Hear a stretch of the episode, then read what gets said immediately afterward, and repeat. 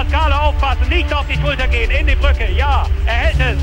Das darf doch nicht wahr sein. Ringercast, der wöchentliche Podcast mit Malte Asmus in Zusammenarbeit mit dem Deutschen Ringerbund auf meinsportpodcast.de. Der Ringercast auf meinsportpodcast.de meldet sich mit dem Blick zurück auf Kampftag Nummer 5 in der Ringer Bundesliga. Wir blicken zurück auf die erste Niederlage des Neulings ASV Schorndorf gegen Rotation Greizriss, nämlich die Siegesserie. Wir blicken auf den Sieg des KFV Köllerbach im Top-Duell des Südwestens und natürlich haben wir auch den Nordwesten im Blick, wo alle Kämpfe des Wochenendes von der Gastmannschaft gewonnen wurden. Und wir, das sind hier im Ringercast auf meinsportpodcast.de, vor allem natürlich unser Experte aus der Medienabteilung des Deutschen Ringerbundes, Julian Hemmerich. Hallo Julian. Hi. Und natürlich meine Wenigkeit Malte Asmus und wir starten im Südosten. Im Südosten der Ringer Bundesliga, da wurde die bisher makellose Weste des ASV Schorndorf in dieser Saison jetzt erstmals besudelt. Der bisher ungeschlagene Neuling, der musste zu Rotation Greiz reisen und die Greizer, die sind in dieser Saison zu Hause einfach eine Macht. Aue und Lichtenfels haben das schon zu spüren bekommen und jetzt auch der ASV Schorndorf. Wieder waren 805 Zuschauer in der Greizer Sporthalle und die wurden mit einem tollen Ringerabend belohnt. 15 zu 13 hieß es am Ende für Greiz. Julian, man muss vor allen Dingen auch sagen, Greiz hat sich toll zurückgekämpft. Nach sieben Kämpfen lagen sie ja mit 7 zu 13 hinten. Ja, muss man sagen. Also ich habe es auch schon von Sportlern aus erster Hand erfahren. Die Lichtenfelser haben mir das bestätigt. Ähm, in Greiz ein wahrer Hexenkessel, ja, immer 800 bis 1000 Zuschauer und richtig gute Stimmung. Und da wird es als Auswärtsmannschaft natürlich schwer. Gerade wenn man sich nach so einem Rückstand dann zurückkämpft, kann man sich vorstellen, dass die Fans vielleicht nochmal ein paar Prozent mehr bringen, was dann vielleicht auch auf die Sportler überschlägt. Und konnte man mit dem Endspurt in den letzten drei Kämpfen und 18-0 Punkten in den letzten drei Duellen das Ruder nochmal rumreißen. War das der Aufstellung geschuldet oder wie würdest du sagen, was hat am Ende außer dem Publikum den Ausschlag gegeben, dass Greiz zurückkommen konnte, dass Greiz vor allen Dingen dann eben auch Schorndorf geschlagen hatte und woran lag es, dass Schorndorf dann doch mal die Segel streichen musste? Ähm, ich würde sagen, es lag nicht unbedingt an der Aufstellung. Greiz hat natürlich äh, eine ganz starke Mannschaft auf die Matte gebracht. Äh, es war jetzt aber nicht so, dass bei, bei Schorndorf äh, der große Ersatzgeschwächt angetreten wäre. Ähm, ich habe letzte Woche bereits angesprochen, dass Maximilian Schwabe nicht jeden Kampf in 75 griechisch machen wird. Der hat diese Woche gefehlt im letzten Duell. Ähm, da ist Dominik Celo natürlich ein bisschen schwächer einzuschätzen. Allerdings äh, bin ich mir nicht sicher, ob Schwabe in 75 griechisch dann gewonnen hätte, was Schorndorf zum Auswärtssieg auch gebraucht hätte. Gegen Igor Besleaga, der Moldawier ist dann schon eine Hausnummer, da hätte es sich auch Schwabe schwer getan. Also meiner Meinung nach einfach eine sehr starke Aufstellung von Greiz, die gerade in der eigenen Halle schwer zu knacken sein wird, auch für andere Mannschaften. Und Kreis war ja auch ein bisschen gehandicapt. Trainer Tino Hempel, der hatte in der Vorwoche in Halberg-Moos die gelb-rote Karte gesehen, war gesperrt, wurde jetzt ersetzt von Konstantin Sommer und Sebastian Wendel so ein Trainerausfall durch eben eine Sperre im Ring. Wie schwer wiegt sowas? Wie muss man sich das vorstellen? Welchen Einfluss kann auch ein Trainer äh, während eines Kampfes dann wirklich auf die Mannschaft noch nehmen? Oder ist die Aufgabe eigentlich ja, mit der Aufstellung letztlich beendet und dann kann er nur noch ein bisschen motivieren? Ähm, das ist ein bisschen auch abhängig vom Sportler, würde ich sagen. Also gerade wenn man äh, ein langjähriges, eingespieltes Team ist mit seinem Trainer, kann, kann natürlich da das ein oder andere Adjustment, sage ich jetzt mal, ähm, doch noch den Ausschlag geben. Allerdings weiß ich natürlich nicht, wie das in der Bundesliga dann mit den doch vier, vier bis fünf Ausländern im Team dann, äh, welchen Einfluss das dann wirklich hat. Die meisten Sportler kommen eh nur übers Wochenende zum Kampf, gerade von den ausländischen. Ähm, da ist natürlich der Einfluss wahrscheinlich geringer. Allerdings bei den eigenen, die man jahrelang unter seinen Fittichen hat, kann das schon einen Unterschied machen. Ja. Ist natürlich dann auch so ein Gewöhnungseffekt für die Spieler oder für die, für die Kämpfer, wenn dann der Trainer an der Seite steht. Es beruhigt wahrscheinlich auch enorm. Man gewöhnt sich auch an Stimmen und gerade die vom Trainer ist natürlich eine der wenigen, die man während dem Kampf wahrnimmt. Also manche Sportler nehmen vielleicht auch dann noch weniger wahr, aber man blendet doch schon relativ viel aus, was um einen herum passiert und konzentriert sich dann einfach unbewusst auf Stimmen, die einem, die einem äh, bekannt sind und da kann, kann natürlich so eine Änderung dann schon mal, schon mal sein, dass man die eine oder andere Anweisung vielleicht verpasst, die man sonst mitbekommen hätte. Aber allzu großen Einfluss würde ich dem jetzt doch nicht beimessen. Jetzt sind auf jeden Fall erstmal zwei Wochen Pause und dann steigt für Schorndorf das Derby gegen die Red Devils Heilbronn und die Red Devils, die waren in Aue zu Gast, haben mit 17 zu 12 dort gewonnen. Wie schätzt du dieses Ergebnis ein? Standesgemäß oder wie würdest du sagen? Ja, am Ende doch standesgemäß. Ähm, man hat wieder mal Eddie Pop eine Pause gegönnt in 130. Gezwungenermaßen, der ist auch bei der Militär-WM natürlich. Dadurch wurde es natürlich äh, für Heilbronn ein bisschen eng mit der Punkteregel. Also man musste 130 abschenken. Mehr oder weniger hat den Freistil, das Freistil-Eigengewächs Andrei Timofejew aufgestellt und musste das 66-Kilo-Limit leer lassen, um in der 28-Punkte-Vorgabe zu bleiben. Ähm, das sollte natürlich auf Dauer äh, äh, besser gelingen für, schon, äh, für Heilbronn, sonst wird es auf jeden Fall eng. Auswärts hat man das schon mal gemacht in Burghausen. Ähm, meine persönliche Meinung ist, dass das nicht zur Regel werden sollte. Ähm, da wird man sich vielleicht auch was einfallen lassen in Zukunft, um solche, ich sage jetzt mal, Spielchen zu verhindern. Ähm, es ist sicher nicht der Sinn von der Punkteregel, dann Gewichtsklassen unbesetzt zu lassen, dass man, dass man die Punkteregel erfüllt. Ähm, dementsprechend bekam Aue natürlich in 66 vier Punkte geschenkt. Und auch Aue hat sich gut verstärkt vor der Saison. Ähm, und konnte fünf Siege holen im Kampf. Also das ist für mich schon ein bisschen überraschend. Allerdings, wie gesagt, Heilbronn leicht ersatzgeschwächt, ähm, hat dennoch zum relativ souveränen Auswärtssieg gereicht. Da war dann einfach die Höhe der Einzelsiege ausschlaggebend. Und damit läuft jetzt eigentlich alles im Südosten auf den Showdown zwischen Schorndorf und Heilbronn im Kampf um Platz 2 raus? Oder glaubst du, dass da noch ein lachender Dritter reingreifen kann? Greiz zum Beispiel, wenn die dann nicht nur zu Hause punkten, sondern auch auswärts sich noch ein bisschen steigern? Oh, ich glaube, dass das Rennen um Platz 2 im Südosten noch offen ist. Also ich habe es letzte Woche angesprochen, Nürnberg hat einen Fehlstart hingelegt. Ähm, bleibt abzuwarten, ob die sich jetzt gefangen haben oder nicht. Ähm, gerade in der Rückrunde mit den Stilartenwechseln ändert sich doch bei einigen Mannschaften einiges nochmal in der Aufstellung. Ähm, der Südosten ist für mich schon die spannendste Gruppe, wenn es um die Plätze äh, zwei bis fünf geht, muss man sagen. Also Greit macht einen sehr stabilen Eindruck, gerade zu Hause super stark. Ähm, Schorndorf als ganz, ganz starker Aufsteiger bisher präsentiert. Und klar, Vorjahr das Finalist Heilbronn noch. Und dann bleibt eben als letzter noch Nürnberg, die ganz klar die Playoffs als Ziel ausgegeben haben und derzeit noch auf Platz 5 festhängen.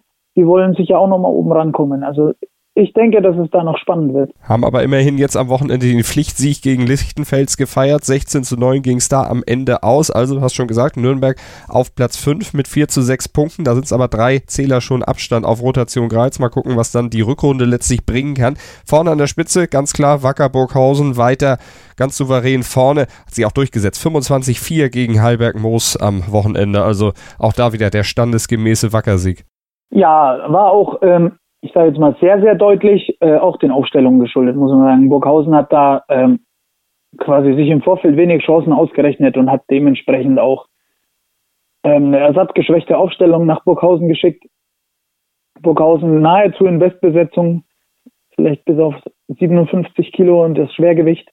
Ähm, also Burghausen ist einfach eine Klasse für sich, muss man eingestehen und da ist nichts zu holen. Das hat Alberg Moos vorher schon mehr oder weniger korrekt eingeschätzt und ist dementsprechend mit einer etwas schwächeren Aufstellung als in den Vorwochen dort angereist. 25 zu 4, ein ganz klares Ergebnis. Und das ergibt dann auch ein klares Bild in der Tabelle. Burghausen vorne mit 10 zu 0 Punkten, zweiter Schorndorf 8 zu 2 Zähler, dritter Heilbronn ebenfalls 8 zu 2 Zähler, vierter Rotation Greiz 7 zu 3 Punkte, fünfter wie eben schon gesagt Johannes Nürnberg mit 4 zu 6 Punkten, sechster Heilberg Moos 3 zu 7 Punkte. Und Platz 7 und 8 werden eingenommen von Erzgebirge Aue bzw. Lichtenfels, beide mit 0 zu 10 Zähler auf der Habenseite. Kurze Pause hier im Ringercast auf mein Sport sportpodcast.de. Dann geht's weiter mit dem Südwesten und dem Top-Duell zwischen Köllerbach und Adelhausen. Sport für die Ohren. In deinem Podcatcher und auf meinsportpodcast.de. 90 Minuten, zwei Teams, pure Emotion. Es geht wieder los. Die Fußball-Bundesliga auf meinsportpodcast.de Abonniere jetzt deinen Bundesliga-Podcast und sei dabei im Bully Special. Weserfunk. Auf die Zirbelnuss. Füchsle Talk. BV Beben. Unter Flutlicht. Werkskantine am Wasserturm. Und viele mehr. Die Fußball-Bundesliga auf meinsportpodcast.de im Südwesten der Ringer Bundesliga, da stieg am Wochenende das Top-Duell des Kampftags und darum kümmern wir uns jetzt auch hier im Ringercast auf mein Sportpodcast.de. Julian Hemmerich und Malte Asmus mit dem Blick auf Köllerbach, die den TUS Adelhausen empfing. Beide Teams klare Favoriten in ihrer Staffel und sie kamen auch mit jeweils vier Siegen in das direkte Duell an diesem Wochenende. Und dort hatte dann am Ende die Heimmannschaft des KSV Köllerbach die Nase vorne. Nach zehn Kämpfen hieß es 14 zu 9 für den KSV, obwohl die gleich auf drei ausländische Topringer verzichten mussten. Andrei Jatsenko, Miroslav Kirov und Heiki Nabi sind bei der Militär-WM aktuell am Start. Julian, wie schaffte es der KSV, dieses Handicap dann trotzdem auszugleichen und diesen ja doch deutlichen Sieg am Ende zu holen? Ja, ähm, ich habe es in der Vorwoche kurz angedeutet. Äh, Köllerbach hat im Schwergewicht den Freistil-Ukrainer Kozianewski äh, im griechisch-römischen Stil ausprobiert. Das war dann wohl für diese Woche der Vorgriff. Äh, hat ihn gegen Peter Oehler Stilart fremdgestellt und er hat es geschafft, die Niederlage mit 0-1 relativ gering zu halten. Was natürlich einer der Punkte war. Ähm, im 80 Freistil hat man Miroslav Kirov super ersetzt, hat den 71 Kilo Mann Michael Sava zwei Gewichtsklassen nach oben geschoben. Der konnte sich für mich etwas überraschend gegen Georg Hartsicher durchsetzen. Und ja, 57 Kilo ist nicht besonders ins Gewicht gefallen, meiner Meinung nach, da Adelhausen dort mit Beka Buciaschwili einen ganz, ganz starken Ringer hat und ich ihm eh im Vorteil gesehen hätte gegenüber Andrei Jatsenko. Somit waren die drei Schwachstellen relativ gut ausgemerzt und man muss sagen, der Köllerbacher Kader ist einfach sehr, sehr ausgeglichen. Und am Ende gab es so keine Chance für Adelhausen. Bei denen natürlich der Ausfall von 75 Freispieler Eigengewächs äh, Stefan Brunner wiegt schwer. Ähm, da hat man quasi äh, dann mit dem Ersatzmann eine Vier-Punkte-Wertung abgegeben. Die war wohl vorher auch schon klar eingeplant. Und ja, das macht es dann am Ende sogar relativ deutlich. Wie siehst du jetzt das Chancenverhältnis, äh, wenn es darum geht, am Ende dann äh, zu tippen, wer auf Platz 1 landet? Lässt sich Köllerbach das jetzt nochmal nehmen, diesen Platz 1? Kann durch den Stilartwechsel dann in der Rückrunde da nochmal was anbrennen? Ähm, ich würde schon, also ich würde sagen, Köllerbach ist jetzt klar in der Favoritenrolle, gerade nach dem Hinkampf. Allerdings, das Problem bei der Liga ist, dass Adelhausen bis zum Rückkampf kein Duell verlieren wird, meiner Meinung nach. Dafür sind die zwei einfach den anderen zu weit überlegen. Und somit bleibt es natürlich spannend bis, in, bis tief in die Rückrunde. Und an so einem Kampfabend kann viel passieren. Man hat es letztes Jahr in den Playoffs gesehen, wo Adelhausen einen riesen Vorsprung noch verspielt hat an einem einzigen Kampf. Also da so eine Initialzündung an dem Abend für mich ist Köllerbach da noch lange nicht durch. Das bleibt spannend bis zum Rückkampf auf jeden Fall. Also werden wir natürlich verfolgen hier im Ringercast auf meinsportpodcast.de. Auf jeden Fall gab es nach diesem Sieg von Köllerbach gegen den TuS Adelhausen Tränen der Freude bei KSV-Coach Thomas Geit. Der freute sich unheimlich über diesen Erfolg und vor allen Dingen auch natürlich das Auftreten seiner Mannschaft. Tränen der Enttäuschung dürfte es dagegen beim ASV Urlaufen gegeben haben. Die sind ja gar nicht so weit weg vom ersten Sieg in dieser Saison, aber am Ende kommt doch immer irgendwas knapp wieder dazwischen. Irgendwie haben sie dann doch immer knapp das nachsehen, wie jetzt am Wochenende auch im Kellerduell im Südwesten gegen Riegelsberg in Riegelsberg. Riegelsberg gewann nämlich gegen Urlaufen mit 16 zu 5. Was gab diesmal den Ausschlag, dass Urlaufen am Ende knapp verlor, beziehungsweise anders gefragt, was hat Riegelsberg letztlich besser gemacht?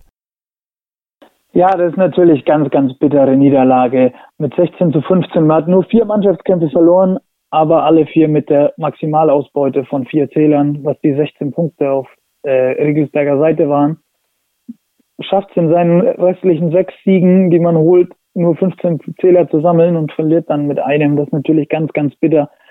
Ähm, ich sage jetzt mal, was bei dem Ergebnis als erstes ins Auge sticht, ist natürlich die Schulterniederlage in 71 Kilogramm.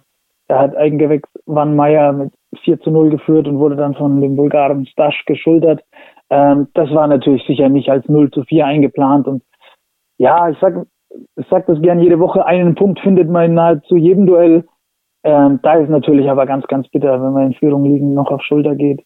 Und das ist dann natürlich äh, in der Endabrechnung ein richtiges Brett. Und ja, da hat es eben wieder nicht gereicht für Wolfen, wieder knapp nicht gereicht. Und dann eben auch im Kellerduell, nicht im direkten Duell gegen den Kontrahenten, der bis eben zu diesem Kampftag auch null Punkte auf der Habenseite hat und sich jetzt etwas abgesetzt hat von den Urlaufenden. Dann gab es ja auch noch das 21-14 von Heusweiler gegen die RKG Freiburg. Beide Teams waren gleich auf mit 4 zu 4 Punkten in diesen fünften Kampftag gegangen. Warum war es dann am Ende kein Duell auf Augenhöhe, sondern 21-14 klingt ja doch recht deutlich für Heusweiler. Ja, ähm, ist jetzt nicht super spannend. Ähm, ich sage jetzt mal nach, nach äh, sieben, acht Kämpfen war es noch relativ ausgeglichen. Allerdings äh, war relativ klar, dass äh, in den letzten beiden Duellen volle acht Zähler holen kann. Und äh, das lässt dann natürlich sehr deutlich werden. Gerade muss man sagen, äh, alle Einzelkämpfe waren relativ einseitig. Es gab wenig spannende Duelle. Und äh, ich denke mal, die Trainer werden sich vorher schon ganz gut haben ausrechnen können, wie das Duell am Ende läuft.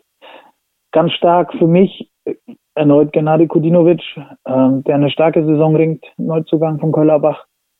Und äh, ist eine richtige Verstärkung für Heusweiler. Das ist so, jetzt mal einer der Punkte, ja, ein Deut guter Deutscher, der auch mal einen Ausländer schlägt. Ähm, das hat vielleicht den Unterschied gemacht an dem Tag. Und dann gewann ja auch noch Hüttigweiler mit 20 zu 14 gegen Hausenzell. Hausenzell war aber auch mit ausgedünntem Kader und letztlich auch nur zu neunt angetreten. Die hatten ja mit Gerstenberger, Hassler und Neumeier drei äh, Ringer eigentlich im Kader, die jetzt nicht mitmischen konnten, weil sie für den DRB bei der Militär-WM bzw. im Nationalteam gegen Russland unterwegs waren. Die hatten einen Antrag auf Nachholkämpfe gestellt. Den hat der DRB abgelehnt. Warum? Du bist aus der Medienabteilung des DRB, kannst uns da sicher Aufklärung leisten. Ja, erstmal muss ich sagen, Hausenzell hat das natürlich ganz, ganz bitter erwischt mit dem Wochenende. Das muss man schon zugeben. Das ist natürlich sehr, sehr ärgerlich. Ähm, allerdings konnte ich die ganze Aufregung nicht ganz nachvollziehen. Es war von vornherein ganz klar kommuniziert, dass es dieses Jahr in der Bundesliga keine Nachholkämpfe mehr geben wird. Es war einfach auch für alle Vereine immer wieder äh, keine Optimallösung, wenn der Ausgang des Kampfabends eben nicht am Abend entschieden wird, sondern einfach in den, Fol in den folgenden drei Wochen. Und es war auch für die Zuschauer eine Zumutung, äh, Eintritt zu zahlen, einen Kampf zu sehen und am Ende nicht zu wissen, wie er ausgeht. Und man wollte dann auch wirklich keinem mehr, sag ich jetzt mal, das auferlegen, sich dann zwei oder drei Wochen später nochmal für ein Einzelduell auf den Weg zu machen in die Halle und den Kampf nochmal anzuschauen. Deswegen wurde das auch frühzeitig auf jeden Fall entschieden. Das ist, war lange im Voraus bekannt und stand auch so in den Richtlinien, dass es in diesem Jahr keine Bundesliga-Nachholkämpfe gibt. Ähm, von daher kann ich die Hausenzeller Aufregung nicht ganz nachvollziehen. Auf jeden Fall war Hausenzell gehandicapt, verlor am Ende dann mit 14 zu 20 gegen Hüttigweiler. Und das ergibt dann in der Tabelle im Südwesten folgendes Bild. Köllerbach vorne mit 10 zu 0 Punkten. Zweiter Adelhausen 8 zu 2 Zähler durch eben die Niederlage gegen Köllerbach. Diese zwei Minuspunkte auf der Habenseite. Dritter Heusweiler 6 zu 4 Punkte, punktgleich mit dem vierten mit Hüttigweiler. Fünfter Hausenzell 4 zu 6 Zähler, genauso wie der sechste Freiburg mit 4 zu 6 Zählern. Siebter Regelsberg 2 2 zu 8 Punkte und Urlaufen am Ende mit 0 Punkten und 0 zu 10 Zählern. Kurze Pause im Ringercast hier auf meinsportpodcast.de, dann geht's weiter mit dem Nordwesten. Was zum Teufel, du Bastard? Du bist tot, du kleiner Hundeficker. Und dieser kleine Hundeficker, das ist unser Werner. Ein ganz normaler Berliner Kleinstkrimineller, der dann aber im Knast das Ding seines Lebens dreht. Una Fantastica. Risetta Perla Pizza. Er klaut seinem Zellengenossen ein Pizzarezept. Aber nicht irgendeins. Und mit dem eröffnet Werner dann die beste Pizzeria Berlins. Doch Werners Glück ist nur von kurzer Dauer. Denn es hagelt Probleme. Werners Pizzaparadies. Erstmals großes Kino- und Podcast-Format. Mit fetter Starbesetzung.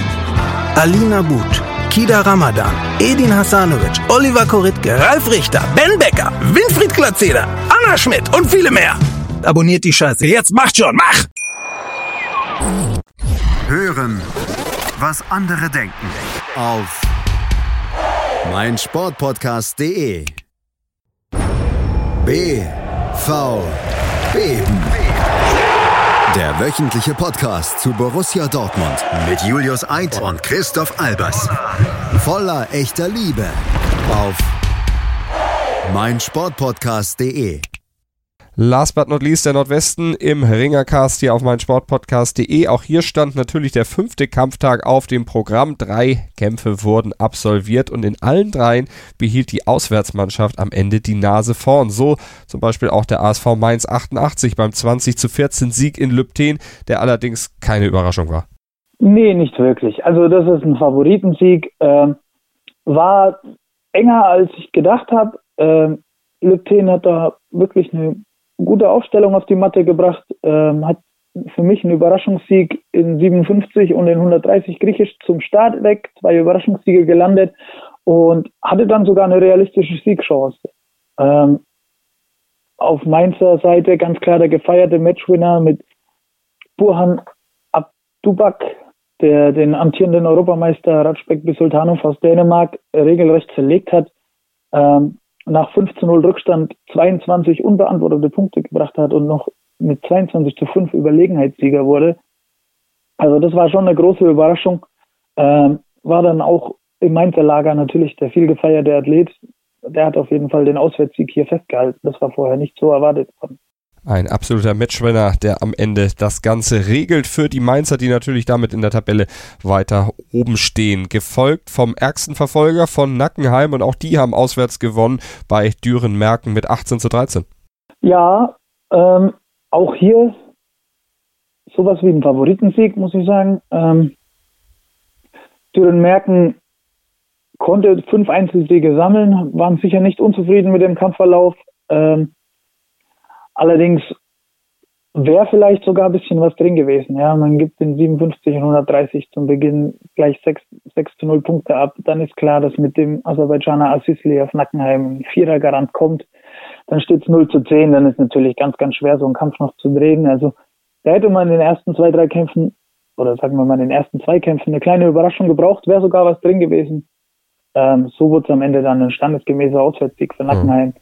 Zweimal also Favoritensiege in diesen ersten beiden von uns analysierten Duellen. Dann gab es ja noch das dritte Duell, was diesen Kampftag beschlossen hat, nämlich den Sieg von Klein Ostheim in Witten. 13 zu 9 ging es am Ende aus für die Klein Ostheimer.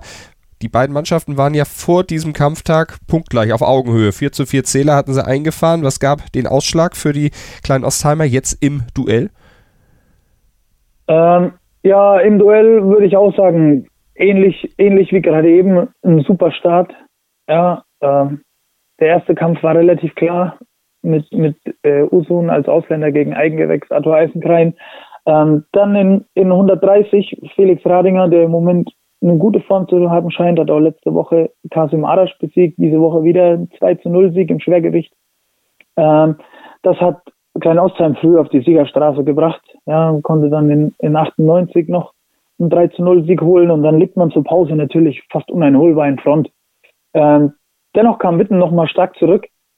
Äh, es hat allerdings dann nicht mehr ganz gereicht. Und damit ergibt sich im Nordwesten der Ringer Bundesliga folgendes Bild. Der ASV Mainz 88 mit 8 zu 0 Punkten ganz vorne, zweiter Nackenheim 8 zu 2 Zähler. Klein Ostheim folgt auf Platz 3 mit 6 zu 4 Zählern. Witten ist Vierter mit 4 zu 4 Punkten, Fünfter ist Lübten, 2 zu 6 Zähler, genauso wie der sechste Düren Merken und am Ende Reiling Hockenheim, die an diesem Wochenende nichts tun mussten, frei hatten, die liegen mit 0 zu 8 Punkten da auf dem letzten Platz im Nordwesten der Ringer Bundesliga. Ja, das war auch schon wieder unser Schnelldurchlauf durch die drei Staffeln der Ringer Bundesliga. Fünf Kampftage liegen hinter uns. Jetzt gibt es erstmal eine 14-tägige Pause. Dann hören wir uns dann nach der Pause wieder und richten weiter über die Ringer Bundesliga. Jawohl, freue mich drauf. Danke dir für heute und an euch natürlich zu Hause. Vielen Dank fürs Zuhören. Bleibt uns gewogen. Abonniert den Ringercast auf meinsportpodcast.de direkt auf der Webseite oder mit dem Podcatcher eures Vertrauens. Hört uns weiter. Gebt uns vielleicht eine kleine Rezension bei iTunes, wenn ihr mögt. Ein paar Sterne würden wir uns auf jeden Fall drüber freuen. Und dann hören wir uns in alter Frische im November wieder hier im Ringercast auf meinsportpodcast.de.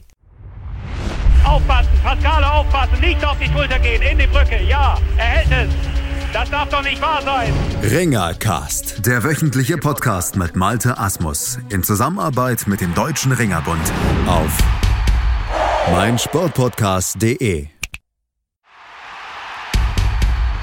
Mein Sportpodcast.de ist Sport für die Ohren. Like uns auf Facebook.